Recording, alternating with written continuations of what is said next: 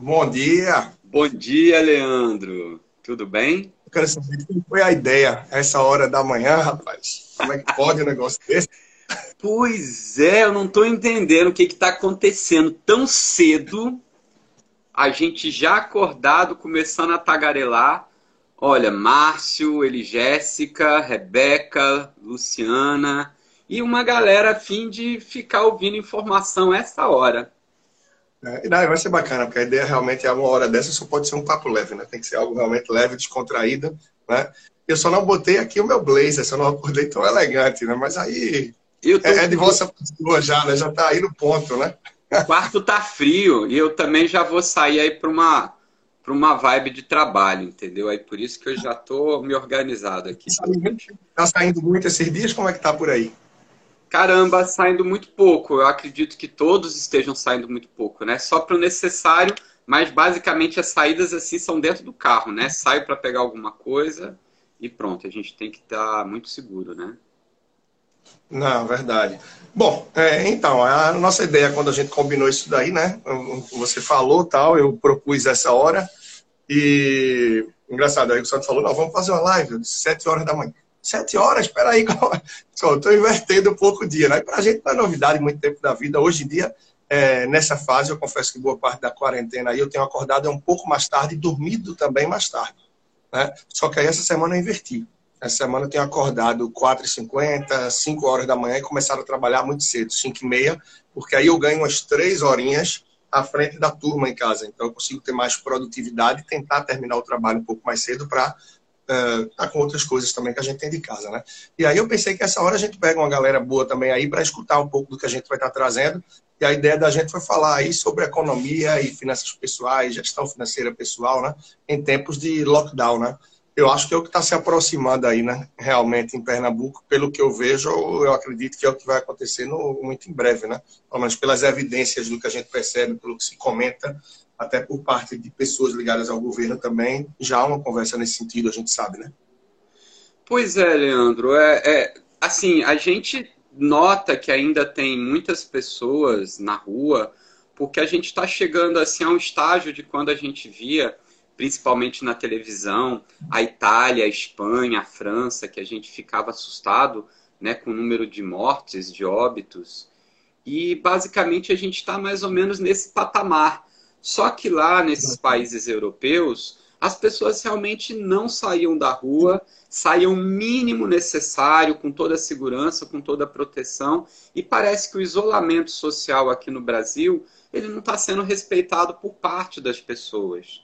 E justamente como essa parte dessas pessoas elas têm saído na rua, fica mais fácil aí para o vírus circular. Então é uma medida extrema que eu também acredito que a gente esteja se aproximando, principalmente em Pernambuco, porque a gente está, infelizmente, aí no top 5 dos lugares com maior número de pessoas infectadas.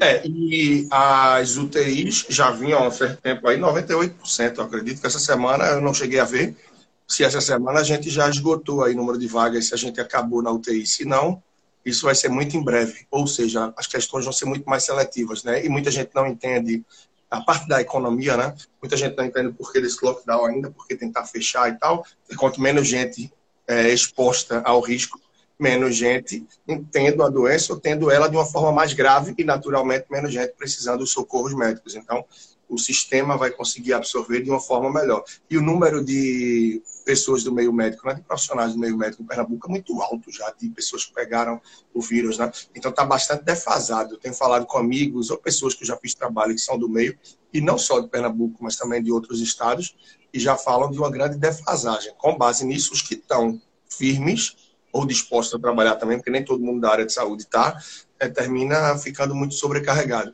Isso traz muito impacto também na economia, né? Que é um pouco do que a gente vai trocar de ideia aqui também, né?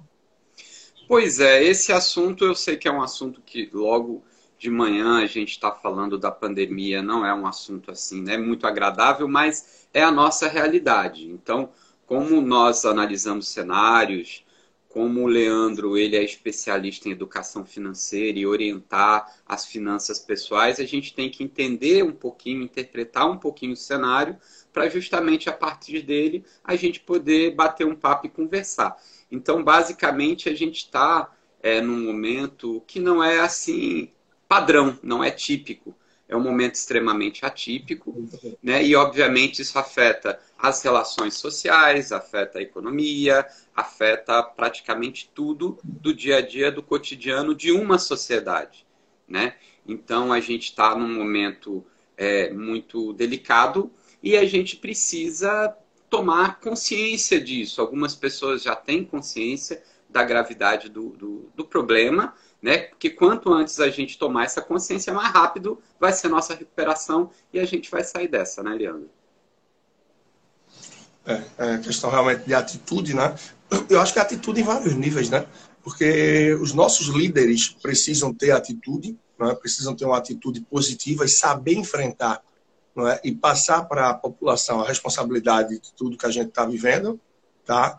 E nós precisamos ter nossa atitude como líderes de nós mesmos, naturalmente, de, nossas famílias, aí a parte de chefe de família, que é um termo que eu nunca gostei muito, inclusive a economia usa muito, né? mas eu digo em nosso núcleo familiar. Cada um tem a sua responsabilidade. Saber se eu posso estar em casa né, que fique em casa, que incentive, que ajude a meus pais, as pessoas a que fiquem em casa também dando esse suporte e tal.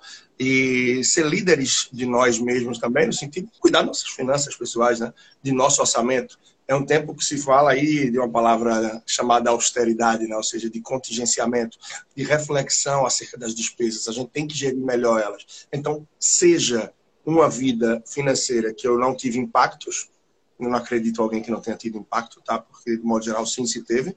A pessoa não pode pensar, ah, eu não tive corte de salário, eu sou funcionário público e, graças a Deus, não tive nada, então, não, não é isso.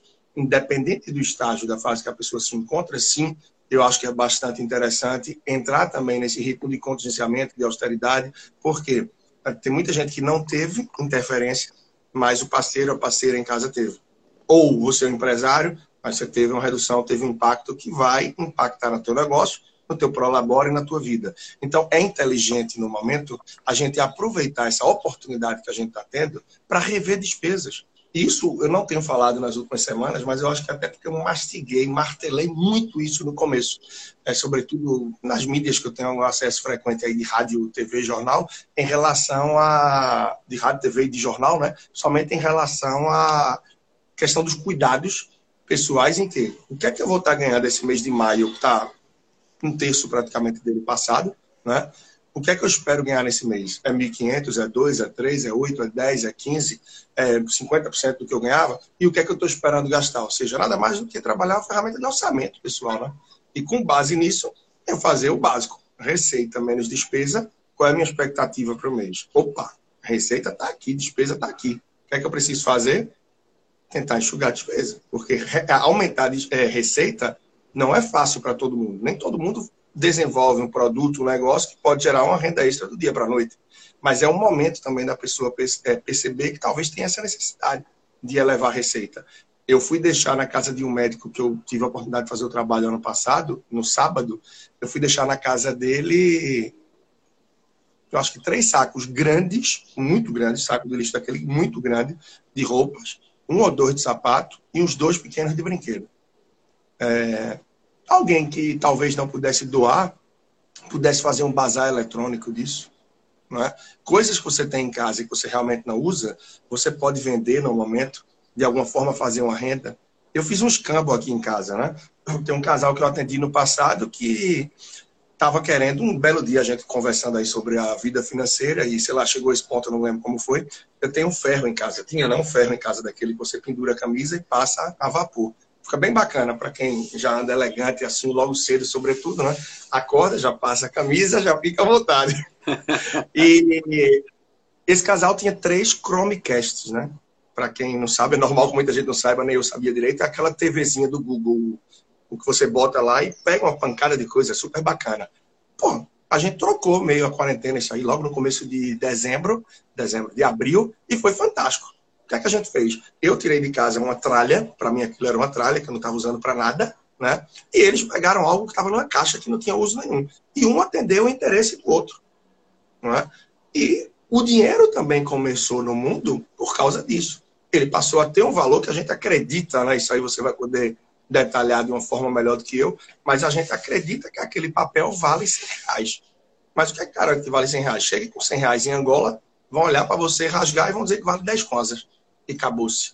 Então, assim, a gente acredita, mas o valor do dinheiro ele vai atribuído a partir disso também. Então, os campos, a gente vai encontrando isso. E são formas de a gente ir evidenciando e mantendo. Mas, voltando aí mais a esse foco, eu acho que é muito disso. É um momento de contingenciamento, é um momento de cuidado, é um momento que é super importante que a gente perceba a importância de entender melhor as nossas entradas, as nossas saídas e, com base nisso, tomar atitudes, né? tomar providências. A título de enxugar, de cortar, de reduzir, de readequar despesas, para que a gente possa ter um período mais tranquilo nessa fase. Independente da situação que se encontra, se você tem a oportunidade de revisar isso, se sai vitorioso sim, né? Pois é, gente. É, deixa eu até apresentar, né, para quem é do meu Instagram, quem é Leandro, né? Porque a gente começou a conversar como se fosse. Nós somos velhos amigos, na verdade, né? Além de uhum. parceiros. É, eu conheci Leandro nas corridas. Na verdade, nós dois tínhamos um sonho em comum, que era fazer uma maratona, né? E os dois muito obstinados, nós acabamos parando na Corja, né, do grande Lula da Corja. E aí a gente treinando, eu acredito que numa daquele, num daqueles treinos extremamente longos, salvo engano foi um que foi um dos 30 quilômetros, Aí, com a língua de fora, começamos a bater um papo um com o outro e a gente se conheceu um pouco melhor. E aí a gente pôde ter o prazer de se encontrar depois aí com a vida, em algumas palestras, em alguns programas aí de, de rádio, é, principalmente, é, para bater um papo sobre economia e finanças. Leandro já está nessa há muito tempo, né? Ele faz atendimentos é, em relação a finanças pessoais, principalmente né? Tem muitos clientes no Brasil todo, então quem aí ainda não adicionou Leandro é só adicionar no final da live personal financeiro, porque ele tem ótimas dicas, ele sempre também está fazendo live falando aí sobre finanças pessoais, né? E o que Leandro está conversando e falando agora, ele é muito importante. É o que, que é agora, né, gente? Esse momento é um momento importante porque, de certa forma, ele é mais reflexivo. Então, é um momento onde a gente pode pegar o velho caderno mesmo, não precisa você ter computador, quem ainda não é uma pessoa aí extremamente digital, mas pegar e realmente colocar na ponta do lápis os seus gastos, as suas despesas, tanto as que ele faz mensalmente, como algumas previsões de despesas de gastos anuais como é o caso que Leandro trabalha muito em relação, por exemplo, ao IPTU, ao seguro de automóvel para quem tem carro, repensar a necessidade realmente de ter um automóvel, de estar tá pagando uma prestação alta, né? de ver se aquele aluguel, aquele imóvel onde a pessoa mora realmente é um local aonde ele pode hoje né, ter condições de morar. Então são muitas reflexões para algumas mudanças até estruturais né? não só homeopáticas, dos seus gastos. Porque, como o Leandro estava falando, eu também faço normalmente o mesmo gesto, a gente tem, óbvio, a nossa renda, que é como se uma empresa tivesse a receita, e às vezes, em alguns momentos da vida, a gente tem muita dificuldade de fazer com que a nossa renda familiar ou a nossa renda pessoal suba, por várias limitações, até hoje, do próprio mercado né? Você não, às vezes você não é uma pessoa empreendedora que consegue trabalhar com vendas, comercializar, etc. e tal, não tem às vezes esse pique, é uma pessoa que está trabalhando com carteira assinada, por exemplo, então às vezes fica muito difícil você conseguir aumentar a sua renda. Ora, se você tem uma renda limitada e se você sabe que os seus gastos eles têm que se enquadrar até o limite máximo disso, é o momento da gente rever principalmente como é que nós gastamos o nosso dinheiro. E, Leandro, eu acho que hoje também é uma coisa que as pessoas estão refletindo muito, é o quanto de produtos supérfluos as pessoas acabavam adquirindo, simplesmente pelo impulso do consumo. Ou seja, a partir do momento que você hoje não vai a um shopping center, você não tem aquele impulso de consumo. Então, acho que é um grande momento reflexível de reflexão, perdão, para que as pessoas realmente começam a entender o que é educação financeira, né? Que é aí a sua especialidade, né? Então, eu acho que é um momento bastante interessante que a gente vê que muita coisa que a gente consumia, a gente pode viver muito bem sem consumir esse tipo de coisa e, de repente, ter uma qualidade de vida até melhor, como é o caso da alimentação fora de casa. É, eu vejo dois pontos aí, né? A gente tem ouvido falar muito nos últimos anos do minimalismo, né? Minimalismo, né? Em resumo, digamos, não é exatamente isso, mas você viver aí com o mínimo possível, né? Dentro de uma realidade onde a gente é muito do ter, né? É muito do ter, é algo mais filosófico, mas a gente não se preocupa tanto com o ser, isso a população do modo geral, e a gente é abordado constantemente para isso. Afinal, se ilude quem acha que está em casa, como eu estou em casa, eu não estou gastando nada. Eu já tive vários relatos e vejo pessoas que estão comprando bastante, que no dia a dia eu estou me relacionando com muita gente, eu sigo dentro de casa, mas com muitos contatos, muito atendimento, muito evento, muita coisa.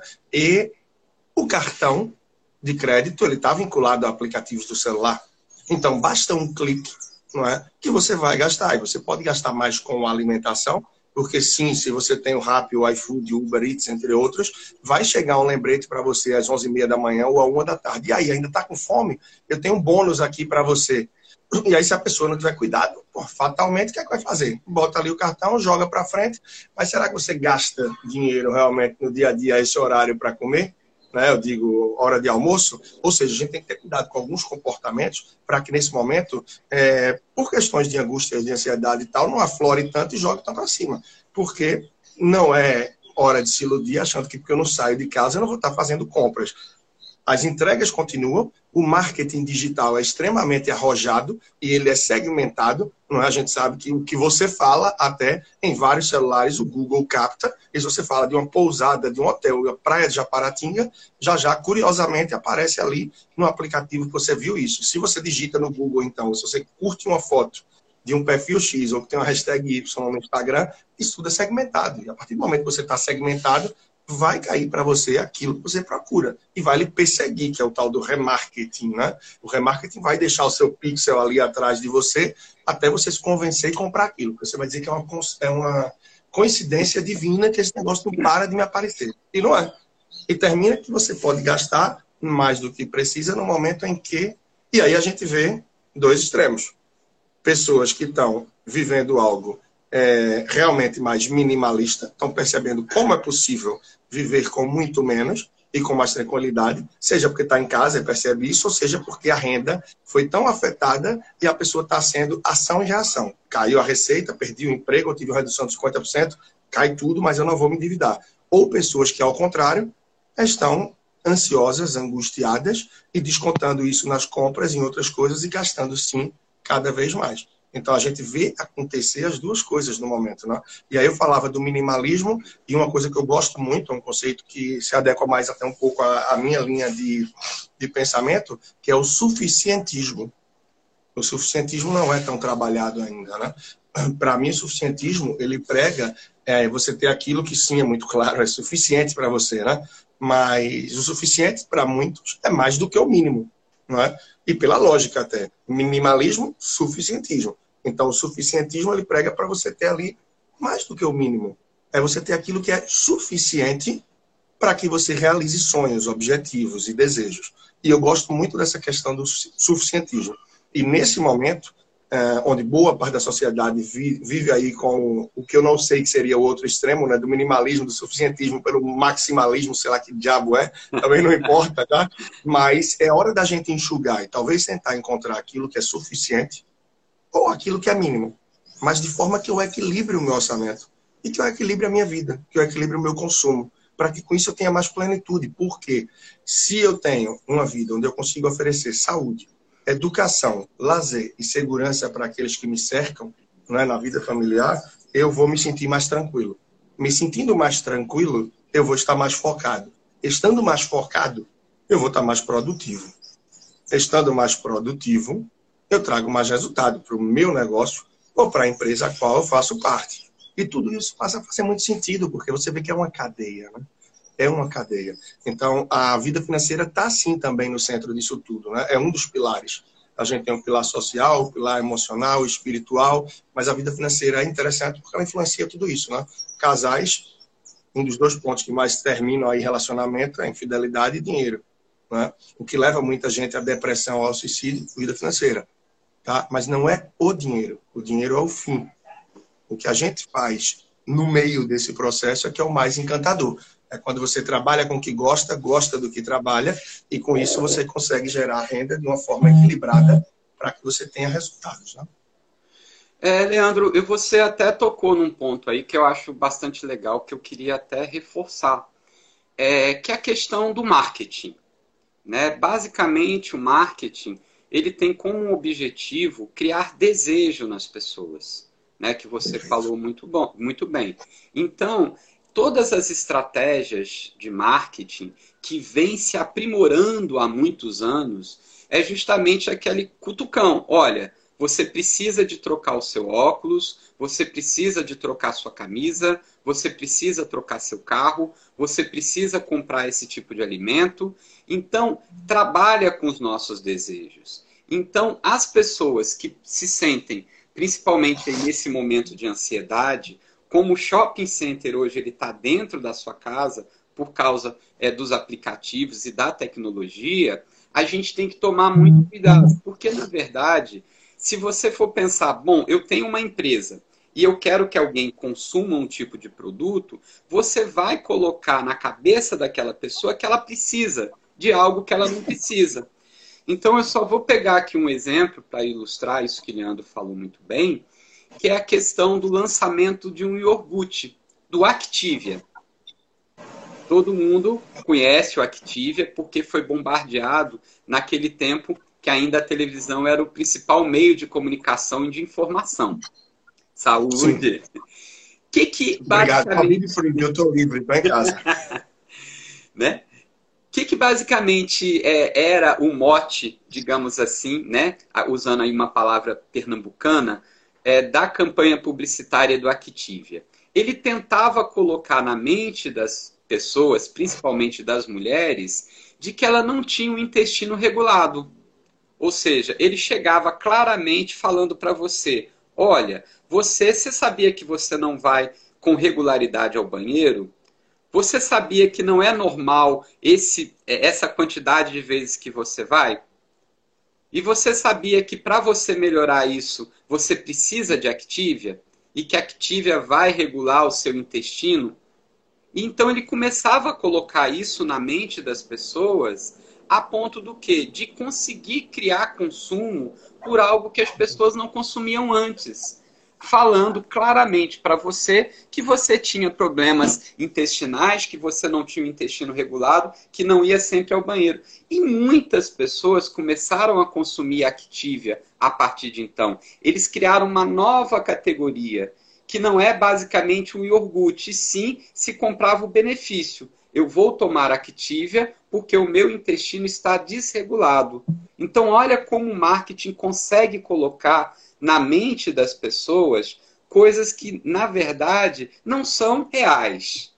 Então, a, a função de um profissional de marketing é fazer você consumir, porque precisa vender. Então, uma das coisas que a gente precisa se blindar, precisa entender muito, é porque toda empresa vai estar a todo momento comunicando para a gente na tentativa que a gente consuma. E isso entra na lógica do consumismo, que Leandro comentou muito bem aí, do minimalismo, né, que é uma tendência, e explicou muito bem aí qual é a sua visão em relação a esse tipo de coisa. Então a gente tem que tomar muito cuidado. E eu vou fazer uma pergunta para Leandro agora. Você tem cartão de crédito? Tenho, e eu vou lhe responder de uma forma bem ampla. Tenho vários e essa semana passada chegou mais um. Eu até botei no meu stories algo falando sobre ele. Tá? Mas isso que eu trabalho na área. Se eu não trabalhasse na área, eu faria o que eu recomendo, porque nesse sentido eu sou muito skin the game, né? muito pele no jogo. O que eu prego, o que eu levo para as pessoas em eventos, em, na mídia, no meu trabalho, é o que eu faço. Né? Mas eu tenho vários cartões de crédito por trabalhar na área, senão eu teria dois. Por que eu teria dois? Um, que seria o que eu uso no dia a dia, no meu caso, que faz gestão de milha e que se vale dos benefícios do cartão, eu teria, como tenho, um bom cartão em relação a milhas, porque elas conseguem se traduzir em dinheiro, e eu ganho muito mais do que a anuidade, que geralmente eu nem pago, e consigo viajar com elas. Então, consigo um bom acúmulo, tá? É, e o segundo ponto, o meu segundo cartão é um cartão sem anuidade, ou seja, não tenho custo para mantê-lo, e ele fica paradinho, quieto em casa, porque se eu perder o primeiro se ele for roubado ou extraviado, eu não perco o acesso ao crédito. Que salva viajar na semana seguinte aí e perdi o cartão de crédito. Como é que eu faço? Então eu tiro esse da gaveta e, opa, o crédito eu não perdi o acesso, só não vou ganhar milhas na viagem, mas está ali. E eu digo isso porque eu tive gente recentemente que eu fiz trabalho que tem três cartões de crédito com anuidade. E isso se somava em 1.200 a 1.500 reais por ano de anuidade. Por ano, só tá. de anuidade, para ter acesso ao crédito. Então, eu acho que não é a melhor atitude por duas formas. A pessoa tem três cartões, começa a fazer malabarismo. Primeiro, esse daqui está em 700 reais, esse aqui está em 2,100 e esse aqui está em 800. Eita, eu vou botar coisa nesse que está mais barato. Aí já já, esse sobe, eu vou botar coisa nesse. Aí você não tem uma visão de totalidade. Quando você tem um só cartão, é muito melhor, porque você já vê que está 2,100 mais 400 mais 700. Então você já vê que a brincadeira está em, sei lá, 3,200. Você já toma atitude. Opa, peraí, vamos com calma. Né?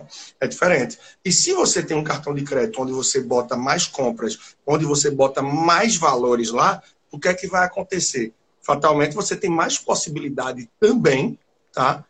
De poder de barganha para negociar essa anuidade, você tem mais possibilidades nesse sentido. E claro, se é o cartão que tem a melhor relação de milha por dólar gasto e tal, você tem a possibilidade também e conseguir juntar mais milhas. Tem uma série de coisas que a gente pode falar de cartão de crédito. Eu é que fui me antecipando aqui, discorrendo, mas você só fez uma pergunta, né? Eu quero saber se você tem cartão de crédito. Então, eu devolvo a bola para você aí, acho que eu me antecipo mais. Não, mas na verdade era essa lógica mesmo. É, e você acha que todo mundo pode ter cartão de crédito? É muito boa a pergunta, né? Porque eu entendo ela e vou responder de duas formas, né? Uma, poder, todo mundo pode, né? Mas tem aquela pergunta que se fala muito também, né? O, amigo, o seu cartão de crédito é um amigo ou é um vilão? Ele não é nada, ele é um pedaço de plástico. Se alguém torna ele um amigo ou vilão, é você, sou eu, quando decido usar ele de tal forma. E a gente não costuma, né? O brasileiro não tem o hábito de usar o cartão de crédito da melhor forma. Infelizmente, isso eu vejo na realidade de muita gente que eu trabalho. Eu faço trabalho com pessoas, desde as que estão endividadas, equilibradas, que são aqueles que estão na corrida dos ratos, ou quem poupa, mas não investe, quer começar a investir ou quer poupar mais. Os que já investem querem ver carteira e tal, melhorar um pouco isso. Quando a gente vai para o viés do endividado, normalmente tem um cartão de crédito no meio. Normalmente tem um cartão de crédito ali envolvido. Por quê? É, eu falava ontem ou antes de ontem com, em algum atendimento que eu tive. Por que é tão bom a pessoa entender a gestão das compras parceladas, por exemplo? Né? Pô, sou padrinho de um casamento que ia acontecer agora, não vai, para lá, para lá. Eu quero dar um presente especial para esse casal. Aí o presente foi mil reais. Caramba, mil eu não queria tirar agora no mês. Eu vou fazer cinco de duzentos. Eita, minha geladeira quebrou, meio a quarentena, para alguém vir consertar, tal, não vai dar. Eu vou pedir uma entrega rápida aqui que eu vou conseguir. Três mil reais. Caramba, três eu não vou fazer de uma vez mas eu vou botar em 10 de 300. Eita, chegou o fim do mês, não sei o quê, 200 reais, vou parcelar em 4 de 50. Alguém já somou aí como é que estão os valores?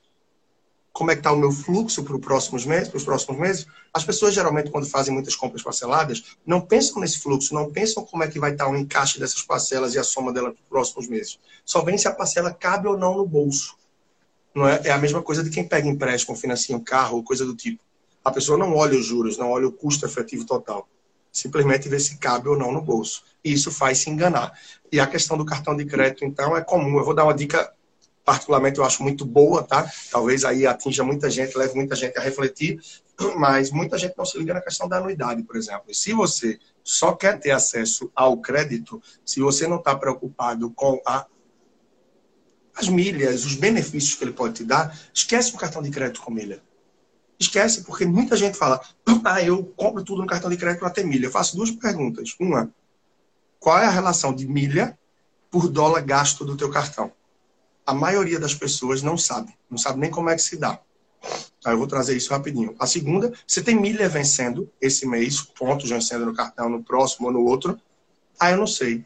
Então, para comprar passagem, você precisa de dinheiro ou milha.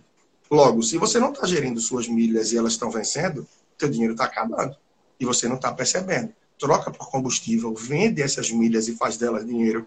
Troca por alguma coisa que você precisa, mas não deixa vencer.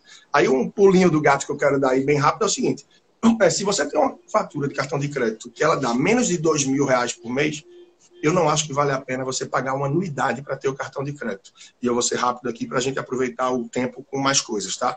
Vamos lá. Dois mil reais hoje é equivalente a, eu vou arredondar para baixo, a 400 dólares. Normalmente os cartões remuneram você, né, a título de milhas e de pontuação, com uma moeda chamada milha por dólar gasto. Se você paga dois mil reais no cartão e você está gastando por mês 400 dólares, você está ganhando por mês, num cartão básico de um para um, 400 pontos. 400 pontos no ano, você está juntando 4.800. Em dois anos, 9.600 menos de 10 mil.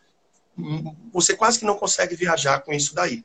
Tá? Então, você passa dois anos para penosamente juntar alguma coisa, paga duas anuidades e talvez essas milhas comecem a vencer porque não deu para nenhuma viagem, não deu para nada. Para que está gastando dinheiro com anuidade? Até porque talvez a passagem que você vai comprar com tão pouca milha seja para um lugar tão perto, que é tão barato, que com o valor da anuidade talvez você comprasse, sem ter que ficar ali na penalidade de ter que olhar, viajar e tal. E para piorar, os cartões de crédito muito inteligentes, naturalmente, quando a gente liga para negociar a anuidade, o que é que eles estão fazendo agora? Olha, eu estou vendo aqui que você tem umas milhas, você não quer usar essas milhas para pagar 50% da anuidade, não? E a pessoa achando que fez um negócio disso. É mesmo, eu quero. Para você ter acesso à milha, você pagou a anuidade. Ela não veio de graça também. Você teve que consumir no cartão. Aí, de repente, você usa isso como moeda de troca para pagar uma anuidade menor. Você está enxugando o gelo. Então, reflete sobre isso. Né? Fica de olho. Eu tenho um vídeo muito bacana sobre isso que está lá no meu canal do YouTube. É só você procurar no link da bio, para quem viu aí, não entendeu ou quer saber mais, eu estou botando a mãozinha aí. É, e olha sobre isso. Tá? Se você tem menos, você paga menos de dois mil reais. Isso é um cálculo aproximado, tá? Se você subir até um pouquinho isso para 2,200, 2,400, 2,500, você vai ver que não faz sentido pagar a anuidade. Ah, Leandro, como é que eu vou ter cartão de crédito sem anuidade? Como é que pode? Pô, Nubank. Se você tem conta no Banco Digital, Banco Inter ou em tantos outros, você não paga para isso. Eu fiz o cartão que eu disse que chegou essa semana aí, foi o Credit Card Zero, né? O Credit Card Mastercard, não custa nada. Você tem uma infinidade. Banco do Brasil, Livraria Saraiva, Banco do Brasil, Petrobras, por aí vai. Mas toma a bola de volta aí. Eu queria saber de você uma coisa: economia em tempo de lockdown. Como é que isso se relaciona? Como é que é a parada? Quais são os impactos que a gente deve sentir no cenário aí, sei lá, municipal, estadual, né? Vamos para estadual e municipal, né? Que é onde deve ocorrer, já que não é uma coisa que vai ser federalizado, assim, digamos, né? O que é que tu vê em relação a isso, meu querido? É, Leandro, pô, é, vamos até pegar esse gancho aí. Eu vou começar justamente. A gente estava falando aí de, de, cartão de crédito, né? Surgiu esse papo. É bastante interessante. Eu acho que bastante gente entendeu. Até porque a gente tinha aqui em Pernambuco uma empresa que fazia isso muito bem, que era o Bom Preço, um cartão Bom Clube, que é uma lógica muito parecida de reflexão. Às vezes você tinha que fazer uma compra tão grande para sair dali com uma caneta, né, que era o que os pontos do Bom Clube dava para você trocar. E aí a gente tinha que pensar, pô, tá valendo a pena eu consumir naquele supermercado, que às vezes é um pouco mais caro do que o outro, só para eu poder no final juntar mil pontos e ganhar uma caneta? Né? Então, eu acho que é a mesma lógica da reflexão que Leandro fez muito bem sobre cartão de crédito. E uma outra coisa é que o cartão de crédito, quando você não paga rigorosamente em dia, como disse Silvio Santos na televisão, né? Você pagou o seu cartão do baú rigorosamente em dia. Quando você passa um dia do pagamento do cartão de crédito, os juros cobrados, ele é muito alto. Ou seja, Salvagem. se você vacilou e pagou um dia, dois dias após o vencimento, você vai ter uns juros extremamente elevados. E aí, por que, que a gente, por que, que eu puxei esse assunto? Porque hoje, uma notícia quente que é importante a gente colocar, até porque senão passa o timer, é a taxa de juros da economia brasileira, que vai afetar, obviamente, o Estado, o município também. Né? E a taxa de juros, é, para quem ainda não está acostumado com isso, ela se chama taxa de juros Selic. Né? Essa Selic, na verdade, é um sistema especial de liquidação e custódia. Não precisam lembrar desse nome, é só saber que é a Selic. O que, que é isso? É uma taxa que é definida em reuniões. Basicamente, a gente tem oito reuniões por ano de um comitê de política econômica e monetária que se reúne num período de 45 em 45 dias. São as reuniões normais. E nela se decide quanto que vai ser essa tal taxa de juros de referência. Ela só tem três possibilidades. Ou você mantém a taxa, ou você aumenta, ou você diminui. Nesse caso específico, quando você está elevando a taxa, você vai estar contribuindo para o desaquecimento da economia. Quando você reduz, você vai estar contribuindo porque, claro, são uma junção, é uma junção de ferramentas para que a economia, digamos assim, aqueça. Né? E nós tivemos, então, essa, essa questão deveria estar intimamente atrelada aos juros pagos no cartão de crédito. Ou seja, se a taxa de juros hoje, né, na decisão da reunião do dia 6 de anteontem, foi reduzir a taxa de juros Selic para a menor taxa de juros da história brasileira, desde 1979 que a gente utiliza esse mecanismo de taxa de juros Selic, né, que foi um momento que a gente estava com uma hiperinflação estratosférica, né? Então, se a gente utiliza isso, se a taxa de juros anual é de 3%, isso deveria estar afetando os empréstimos pessoais. Mas um dos empréstimos pessoais que menos é afetado por essa redução é quando você atrasa o pagamento do cartão de crédito, porque você está pegando um empréstimo. E isso Exato. muitas pessoas Os juros mais selvagens do mercado. Né? E você chega a pagar aí 15%, 20% ao mês. Então, uma coisa, gente, que pelo amor de Deus, nunca deixem de pagar o seu cartão de crédito rigorosamente em dia. Lembrem do Silvio Santos. Você pagou o cartão do baú rigorosamente em dia?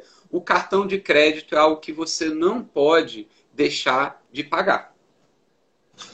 E eu vou adicionar um detalhe aí, né, meu amigo? É, como é que eu pago rigorosamente em dia se eu não tenho dinheiro? Então, se não tem dinheiro para pagar, tá? Se não tem dinheiro para pagar e não tem perspectiva de ter dinheiro para pagar, bota a sandália da humildade aí não paga com cheque especial, porque vai quase que trocar seis por meia dúzia, juros selvagens do mercado pelo felino. Não vai dar em nada. O que é que você tem que fazer? Vai no banco, vai na cooperativa de crédito, numa financeira, não só em uma, em uma, em duas ou três, o ideal é que seja pelo menos duas ou três, para comparar os juros, e você vai trocar uma dívida cara, que é a dívida do cartão de crédito, por uma dívida mais barata. Muita gente fala, pô, eu vou estar devendo do mesmo jeito, o que é que vai mudar? Muda sim. Você vai sair de uma dívida aí que você vai pagar 12, 13% de juros ao mês, para no empréstimo pessoal você pagar 2, 1,5%, 3, 4, sei lá, 5, 6, 7% que tem no empréstimo pessoal. Pô, 7% no empréstimo, pessoal, sim. Porém, 7% não é 13%, tá? E técnicas, formas de você procurar é, pegar empréstimos, tá? Não, não espere da instituição financeira que ela ofereça para você um crédito mais barato. Ela não vai oferecer. Ela não vai. Se você não entender, você vai cair na mesma boa e velha uh, pouca perspicácia de sempre de olhar se a parcela cabe ou não no orçamento. Tá? Você tem que entender qual é o custo do empréstimo a título de taxa de juro, custo efetivo total, certo? E lembre, se você tem algo em garantia, é, algo como um bem, um carro, um imóvel, alguma coisa que você pode botar em garantia do empréstimo, pergunta ao teu gerente do banco. Pergunta ao teu gerente do banco. Olha, eu tenho um carro, eu queria botar como garantia disso daí. Você consegue melhorar essa taxa de juros em alguma dessas três instituições financeiras que você for, absolutamente ele vai conseguir fazer isso. Tá? Por quê? Porque se você bota um bem como garantia, você está diminuindo a margem de risco. Porque se você não paga, esse bem é tomado. Então, muito cuidado com se você vai honrar isso ou não, senão você perde o bem. Tá? Então, para a instituição financeira, o risco seu é menor, porque se você não paga, você dá um bem como garantia. O que, é que acontece com esse risco menor? Risco menor, taxas de juros menores. Então, fica atento a isso. Muito cuidado com a modalidade do empréstimo consignado, ela é fantástica. mas ela é tão fantástica que mais de metade dos servidores públicos hoje se encontram endividados por causa dela. Porque, pô, um empréstimo com 1, 0,9, 1,2, 1,5, sei lá, por cento de juros só é de graça. E aí o servidor público vai enfiando o pé. Só que o que é que eu costumo dizer? É como essa caneca aqui. Eu ia até te mostrar, meu amigo, como é com você. Eu ia dizer, esse danado aqui parece comigo? Eu não acho, não. Meu uma feira uma tá vez acaba disse que parecia. Com o Moro do que com você. eu era mais maguinho, né? Eu era mais maguinho. Barba é só na quarentena, depois eu tiro. Estou mais em casa. Mas voltando ao que interessa, né? Imagina o orçamento de uma pessoa, eu gosto muito dessa analogia. Imagina o orçamento de uma pessoa, não é transparente, mas que você tem um copo d'água e esse copo d'água está cheio. Está cheio, ou seja, o teu orçamento não cabe mais nada, ele está esborrando, tá? Aí você pega e faz um empréstimo. Esse empréstimo vai te trazer mais uma conta mensal a pagar. Você desafoga outras, mas se você não só botou em dia o fluxo, mas você não cortou, não tirou do seu orçamento, o que é que vai acontecer? O copo d'água está cheio e você pegou mais uma despesa, mais uma conta a pagar. O que é isso? Uma pedra de gelo.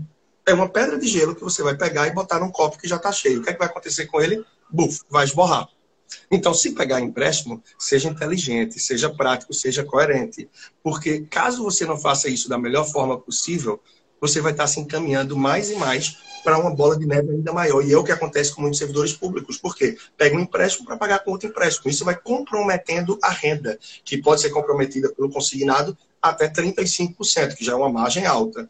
E aí o que é que se faz? Hoje em dia tem gente pegando empréstimo consignado para 96 meses ou até para 120 meses. Isso é 10 anos de sua vida tendo um desconto em folha. Diferença entre o crédito aí, na verdade, o, o que a gente vai pagar se atrasar no cartão de crédito, juros altíssimos. Empréstimo pessoal, juros mais baixos.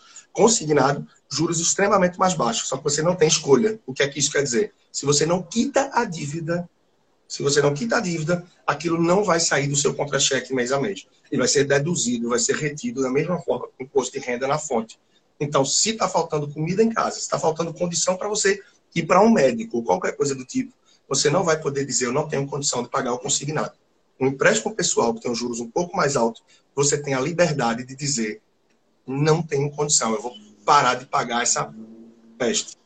E aí, mesmo que você diga, eu vou parar de pagar por um mês ou dois e depois você volta, você renegocia, mas você tem a possibilidade de escolha e no consignado você não tem. Então, esses juros mais baixos custam mais caro para quem não é organizado. Se você for organizado, é fantástico. Se não for, pode ser um tiro no pé. Então, é só ilustrando um pouco disso tudo, e eu vou deixar outra dica aí também para que o pessoal possa ver mais conteúdo, mais coisa depois. Tem um vídeo que foi colocado meu, eu acho que no domingo à noite, de uma participação que eu tive aí no Bom Dia Pernambuco da Globo, na última semana. É... Foi muito bacana, porque eu tive 12 minutos no ar. Depois eu estava pensando, pô, 12 minutos na Globo deve custar um, dinheirão, né? Então, naquele dia ali foi bacana, porque eu tive 12 minutos de conteúdo, de coisa para botar no ar, foi muito legal. E esses 12 minutos, é, eu falo muito sobre empréstimo, sobre tomada de crédito, e repito tudo isso de uma forma mais detalhada. Vale a pena ter consciência. Sim, e o lockdown, como é a parada? Lockdown, economia, como é o efeito disso, como é que a gente se prejudica, isso impacta nas empresas, isso impacta em arrecadação de imposto, ou seja, no, na máquina pública, né? Isso impacta na vida pessoal, o negócio é pesado, né? Mas, por outro lado, na minha visão, necessário. É difícil, é foda, essa é a realidade, mas é necessário. Ou a questão vai ser cada vez mais difícil. E também vai ficando mais distante aquela expectativa da gente de volta. Eu, por exemplo, não acredito que meu filho volte para a escola nem tão cedo. Com cinco aninhos, eu acho que lá para julho, e olha lá. Porque quando começar a voltar, vai voltar a galera mais nova, mais, mais velha. 14, 16, 17 anos. Quando ele voltar, que a escola dele liberar, eu acho que eu ainda vou segurar ele para ver os primeiros que vão voltar, como é que vai ser a reação. Se eu ver que está tudo em ordem, ok, eu boto ele de volta. Se não, eu fico em casa trabalhando com ele, que não é fácil não, mas vamos nessa. Sim, tá com você, foi mal, manda. Nada. Pois é, Leandro, essa questão do lockdown, né, até que é o tema central aí da nossa conversa, é que a gente tem tanta coisa para conversar que eu acho que se a gente ficar aqui a manhã toda, de 8 ao meio-dia, do tanto que Leandro fala. E eu também falo, né? Que eu tô. A gente vai falando, vai falando, vai falando. Tem muita coisa. O lockdown, como a gente está é, tá sabendo aí, já viu em alguns lugares, é restrição, né? É restrição para a pessoa sair para a rua é, desnecessariamente, é restrição do comércio, mais ainda do que já está restrito. Ou seja, basicamente a lógica de todo mundo ficar trancado em casa durante um curto período, justamente porque a disseminação do vírus, digamos, caia a níveis próximos de zero. Né? Então, como a gente está aí no ápice da contaminação, e, o, e assim, Leandro, é uma coisa que eu queria até refletir. Quando a gente fala sobre, por exemplo, o europeu, que ele conseguiu ficar mais em casa, a gente tem uma questão. O, o inverno é, europeu ele é muito rigoroso. Né? Você que já fez várias viagens internacionais, já morou, salvo engano, em sete países, você conhece bem isso. E naqueles invernos rigorosos, o que, que as pessoas fazem? Ficam em casa. Então já é um hábito do europeu, do americano, devido a questões climáticas, parte do ano, abastecer a sua dispensa e ficar em casa, inclusive trabalhando em casa de forma remota. Para o brasileiro, isso é uma novidade.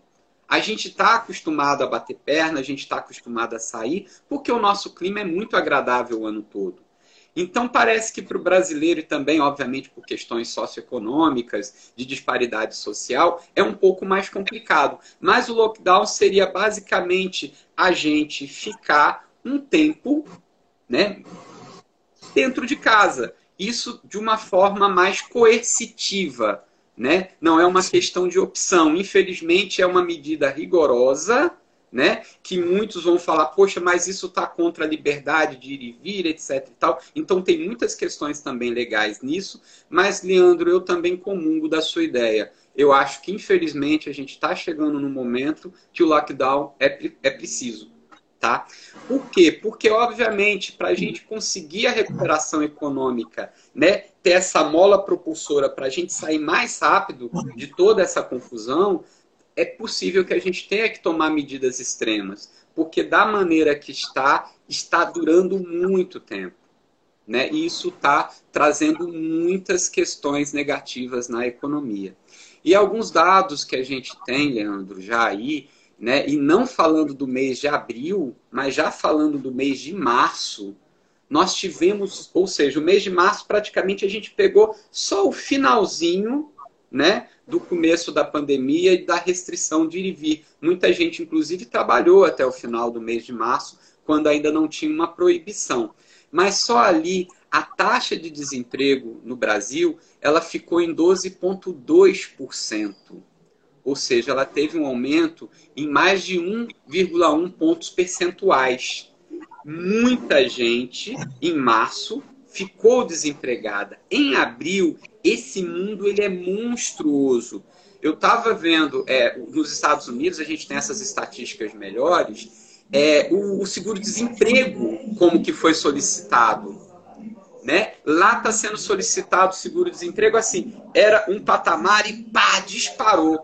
E no Brasil nós já tivemos mais de 2 milhões de pessoas esse mês, Leandro, solicitando seguro-desemprego. Trocando em miúdos. Dizer uma coisa bem rápida. Claro. Outro ponto que a gente fura, que a gente falha, é isso, né? Nos Estados Unidos, nas últimas três semanas, foram solicitados 16,8 milhões de entradas no seguro-desemprego. 16,8. E no Brasil foram quantos? Vai furar do mesmo jeito que fura o número de contaminados, que está muito longe de ser os cento e pouco mil que tem. As mortes estão muito longe de ser isso, porque não é a teste.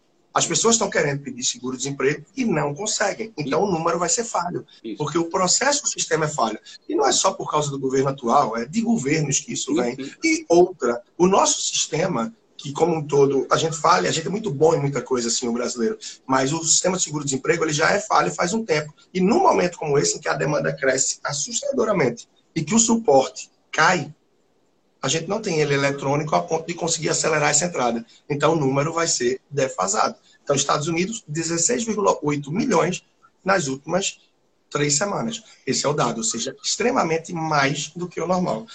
E eu falo muito isso na vida financeira pessoal. Na situação extrema, atitude extrema. O lockdown termina sendo o caminho por causa disso. Afinal, já foi recomendado, já foi orientado que se deve ficar em casa. Mas por razões diversas, que eu acho que aqui não cabe julgar até pelo tempo que a gente vai ter, e é muito fácil para a gente dizer que dizer que ah, fica em casa se a gente não está dependendo e parando com isso. Meu amigo, toca aí com a galera rapidinho que eu vou ali desligar o interfone e paro. Tá contigo. Claro, com certeza. E aí, gente, essa questão, então, é, como a é, Leandro estava comentando, né, e eu tinha puxado esse assunto, o número de pessoas que necessitavam do seguro-desemprego é, nos Estados Unidos, ele é muito elevado. E no Brasil também. Nós já passamos de mais de 3 milhões de pedidos de seguro-desemprego, né? agora no mês de abril. E isso traz consequências desastrosas na economia. Porque o que, que significa isso? Significa que, infelizmente, até por questões próprias do capital de giro, ou seja, falta de dinheiro, muitas empresas, desde o pequeno empresário até o grande empresário, estão desligando muitas pessoas. Muitas pessoas estão perdendo emprego. E as pessoas que ainda conseguem conservar o emprego, a maioria está vendo a sua renda reduzida. Né? Então, também, para a gente já pegar dados aí, a queda na renda já no mês de março foi quase de 9%, Leandro. Então, nós já tivemos, por dados aqui estatísticos, de uma redução de 9% da renda média do brasileiro em março. Já no mês de março. E a gente vai ver, quando a gente vai para pessoas que têm carteira assinada, essa média era em cerca de 15%.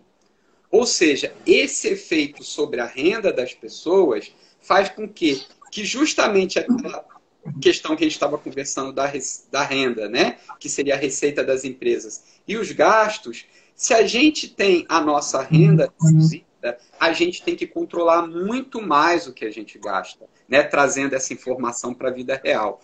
Então, muitas empresas, como estão desligando, como está diminuindo o valor né, financeiro do salário das pessoas, dos salários pagos, isso é muito preocupante, porque se a gente não tomar uma medida enérgica como lockdown rápido, a recuperação demorar muito para voltar, como que a gente vai fazer quando a economia começar a retornar com uma quantidade de pessoas desempregadas e uma quantidade enorme de pessoas ganhando menos? O consumo vai ser menor.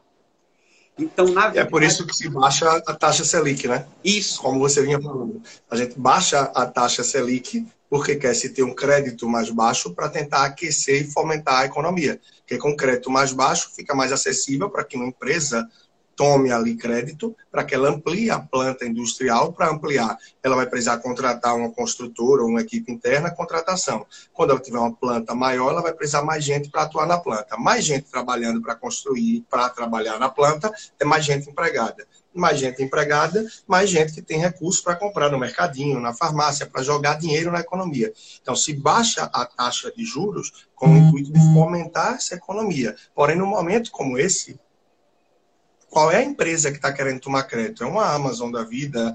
É, Amazon, pelo amor de Deus, eu não estou falando portes de empresa, mas segmentos de empresa, porque a maior parte delas estão retraídas, né? É, lembrando crédito para investir, né? As empresas estão procurando crédito para o capital de giro, para se manter. Né? O que, que é essa Sim. história? Né? Só para lembrar, e algumas pessoas não sabem, o que, que é o, o, tal do capital de giro? Olha, a gente comprou, né? a gente está com estoque, compramos aí 100 mil de estoque. Esse 100 mil de estoque ele vai ter que virar dinheiro então ele vai virar 200 mil. Quando eu tenho esses 200 mil, é que eu consigo pagar o estoque, consigo pagar aluguel, consigo pagar colaboradores, é o meu capital de giro. Se eu comprei, não vendi, como é que eu vou fazer esse meio de campo se eu não tiver aí uma sobra financeira? E a maioria das empresas brasileiras não tinha essa sobra, principalmente os micro e pequenos empresários. Por isso, Leandro, até que a gente tem dados assustadores de mais de 600 mil empresas no Brasil já fecharam as suas portas.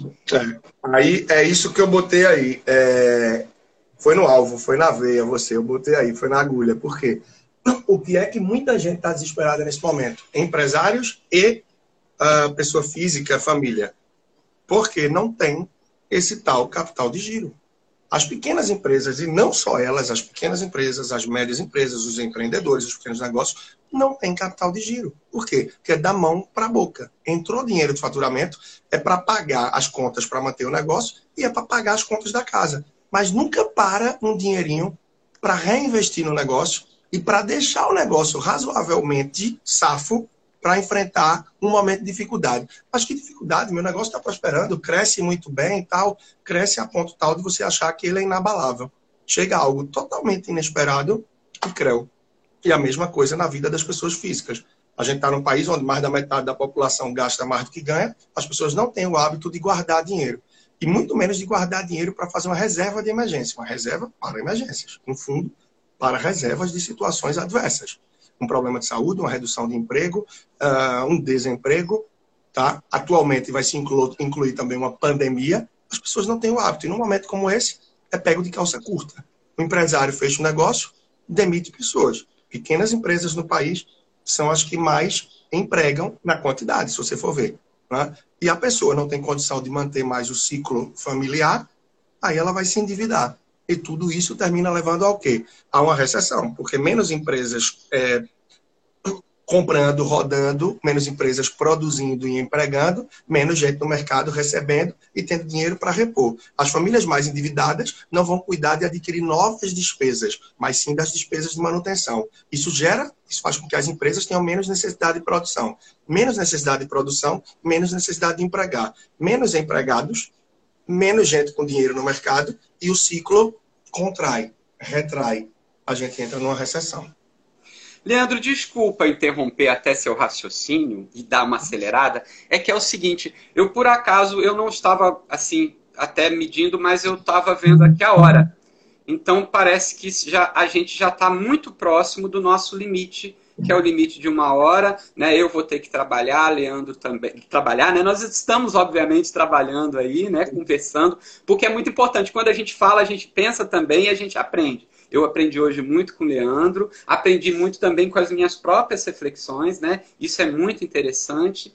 E assim, eu particularmente gostaria de agradecer a todos, né? Esse horário é inusitado que a gente foi bater esse papo logo de manhã, é. Mas eu particularmente achei assim formidável, né, Leandro? É, lembrando que quem não, não me conhece, né, é, pode me adicionar no Instagram, adiciona o Leandro, que a gente tem aí muito conteúdo e a gente sempre aí tá batendo papos, né? E aí, Leandro, fica aí a sua despedida. Beleza. Também. Botei aí um ondinho, botei o dedo aí, botei um só para o pessoal que porventura não conhece meu perfil personal financeiro, tá bom? Uh, pode explorar muito lá do que tem, tem muito conteúdo diário através de stories, sempre que eu consigo fazer, porque eu estou de grande do dia também, muito ocupado com muita coisa, mas essa ocupação é muito gerando conteúdo também. Então, no meu podcast, tem mais de 240 episódios, tá? Mais de 240 episódios. Então você pode escutar tomando banho, lavando o prato, limpando a casa, né? atividade que a gente tem feito muito no período. É, no trânsito já não vai ter muita possibilidade para a maioria, mas quando tiver em condicional, liberdade condicional no regime semiaberto, eu estou sempre com vocês com conteúdo fresquinho aí através do podcast e tem muita coisa boa lá. Se inscreva no canal do YouTube, até porque eu estou procurando divulgar mais e crescer esse meu canal do YouTube, que já existe há um tempo. Quatro, três, dois.